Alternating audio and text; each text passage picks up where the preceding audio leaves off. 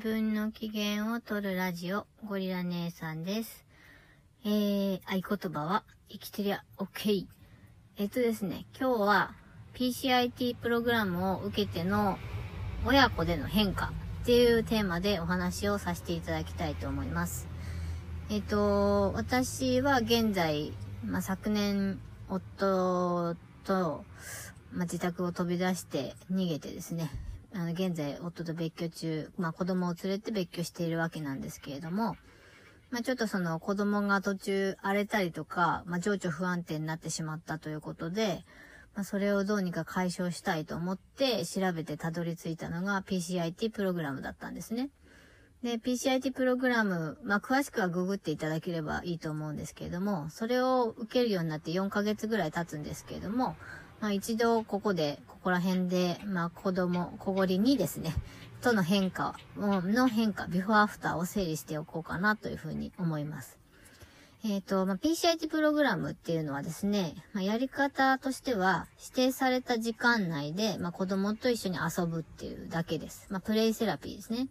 で、その中でスキルと言われる、こう、言葉かけを学びな、学びながら子供と関わる。で、まあ、その時に、えっと、裏でですね、まあ、まあ、私がピンマイクとイヤホンつけて一緒に遊ぶんですけど、まあ、裏で心理師さんが待機しててくれて、まあ、その二人が遊んでいる情報、情報というか、姿を見ながら、ピンマイクとイヤホン越しにこう指示をしてくれると、そういう感じです。で、まあ、毎回宿題が出てですね、自宅では毎日5分、特別な時間として、こう、まあ、私自身が習ったことを復習しながら、まあ、子供と一緒に遊ぶっていうことですね。で、今ちょっとそのプログラムの前半部分の佳境に来ていて、で、まあ、その前半部分っていうのは子供を主導で遊ぶんですよ。子供がやりたいことに親が付き合う。まあ、そういうことですね。で、その際に、こう NG なスキルと OK なスキルとあるんで、まあ、なるべく NG スキルは使わず OK スキルを使っていくって関わっていくっていうことですね。えっ、と、NG スキルの種類としては、まあ、質問する。まあ、何々なのとか、あと、まあ、ちょっと言葉が聞こえなくて、ん？っていう、何？とかって、何？とかっていうのもダメなんです。で、あと命令ですよね。何々しなさいとかっていうのもダメで、あとは、何々した方がいいんじゃない？っていう、こう、誘導も命令になってしまうので、それもダメです。で、あとは批判。まあ、それ、なんかかっこ悪いねとか、そういうのもダメだし、あと皮肉。もっとうまくあなただったらできるはずなのにね、みたいな、もう皮肉も NG です。で、逆にその OK スキルっていうのは、まあ、褒める。まあ、すごいねとか、あとはありがとうっていう感謝の言葉も褒めることに入るそうです。で、あとはまあと、もっと言えば具体的に褒める。まあ、片付けてくれてありがとうとか、何々してくれてありがとう。まあ、何々ができてすごいねっていう、その何々の部分をより具体的に話し、あの、伝えてあげるということですね。で、それから繰り返す。まあ、子供がこう、遊びながら喋ってたりとかすると思うんですけど、まあ、ブロックとかって言ったら、親もブロックって、ただまあ、繰り返すだけ。うん。なんかこう、本当にただ繰り返すだけですね。で、あとは、真似っこする。まあ、例えば子供と一緒にお絵描きをしていたとして、で、子供がなんかこう、蝶々の絵とかお花の絵とか描いてたりとかするかもしれないですけど、してるとして、まあ、それと同じものを描いてみるとか、まあ、あとは、ブロック遊びとかだったら、まあ、同じようなものを作ってみるっていうことですね。で、あとは、うんと、状況を説明する。まあ、子供がそうやって遊んでいる姿を見ながら、まあ、実況中継するような感じですね。何々くんは今何々を組み立てていますとか、うん。何々ちゃんは今何々と何々を合わせてとかっていう話をする。で、まあ、その時に注意しなきゃいけないのは、何々くんは今何々をしているのかなっていう、こう、なっていうクエスチョンは、やっぱり NG スキル、質問するっていうことになってしまうので、それはなるべく避けるっていうことですね。で、まあ、この PCIT スキルな PCIT プログラムの一番大事なところは、もう、エンジョイ。とにかく楽しむことですね。親子で楽しむ。これが一番大事。うん、やっぱり、親がニコニコなら子もめっちゃ楽しそうに遊ぶし、まあ、仮にこう、NG スキルを使って失敗しても OK なんですよね。で、そっからその、自分の得意、強み弱みが見えてくるし、こう、課題が分かってくると。そういう感じです。で、まあ、子供、小ごり2のビフォーアフターとしてはですね、えっと、ビフォーとして、まあ、一番荒れていた時は、もう本当にヒステリックに怒って泣いてずっと、もうずっとですね、そういう感じの時があって。で、あとは殴ったり蹴ったりとかっていうことも、もう意味なくですね、いきなり後ろから殴りかかってくるとか、蹴っ飛ばしてくるとかっていうのが日常的にあって。で、あとは言葉でもバカとか死ねとか殺すとか、自分なんていらないんだとか、もうなんか出ていくとか、もう殺してくれとかですね。死にたいとか、そういう言葉が頻発してました。あとはまあそういうのをどうしてそうやって言うんだろうっていうことをちょっと話し合った時も、自分でもコントロールできないんだっていう風に感じていて、やっぱなぜそうなってしまうのかわからないっていうぐらい、こう、情緒不安定。うん。ですね。なんでそうなっちゃうのかわからないんだよっていう、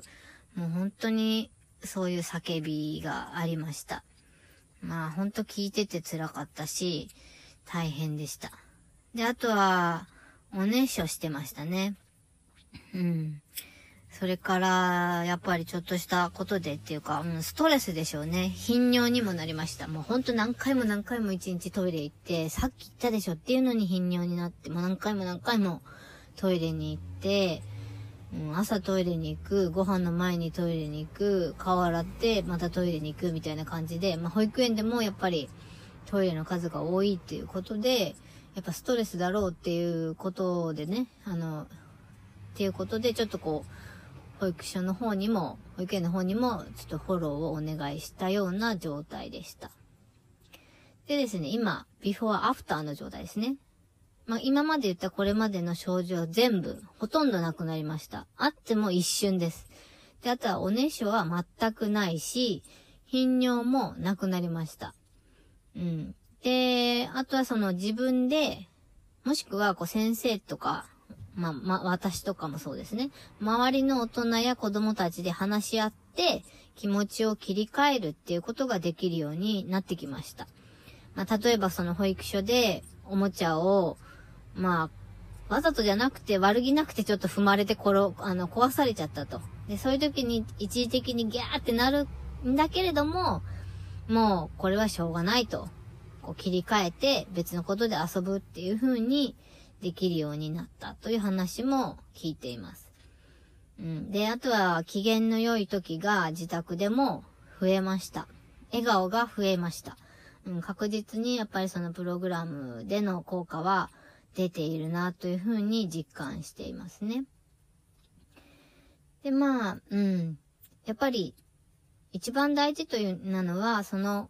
子供との関わり方。やっぱこう、なんて言うんですかね、そういう方法を知らないと、自分と親、もう私自身と親の関係、もしくはこう、子供時代の周囲の大人、まあ学校の先生だったりとか、まあそういうところだと思うんですけども、まあそういうとこの関わり方でこう学ぶというか、そこでしかこう、うん、学べない。わからない。だからその、仮に子供の頃自分がされて嫌だったなっていうことを、まあ、子供に、自分の子供にしてしまってるっていうことも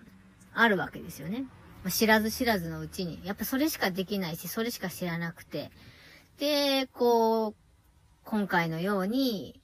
まあ何かしらイレギュラーで急激な環境の変化があった時とかに、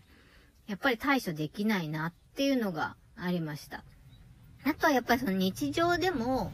その親子の関わり方をこう知っておくだけでも損はないし、まあ、PCIT スキルみたいに、こうそういうものを使いこなせれば、よりこういい関係が築、築けるんじゃないかなというふうに感じています。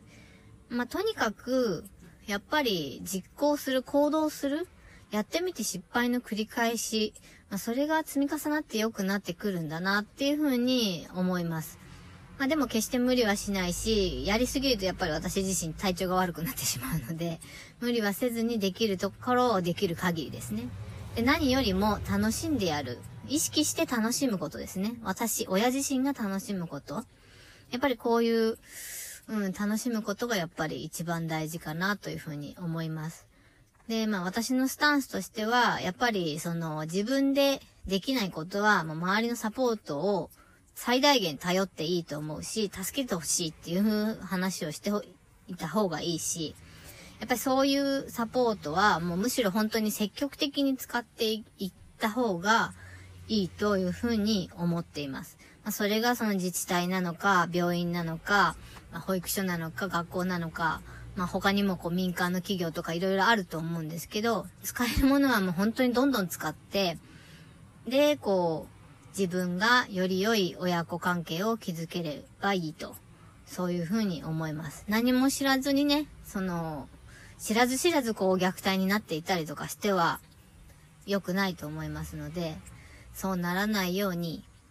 頑張っています。という話でした。今日はここまでといたします。最後まで聞いてくださってありがとうございました。またねー。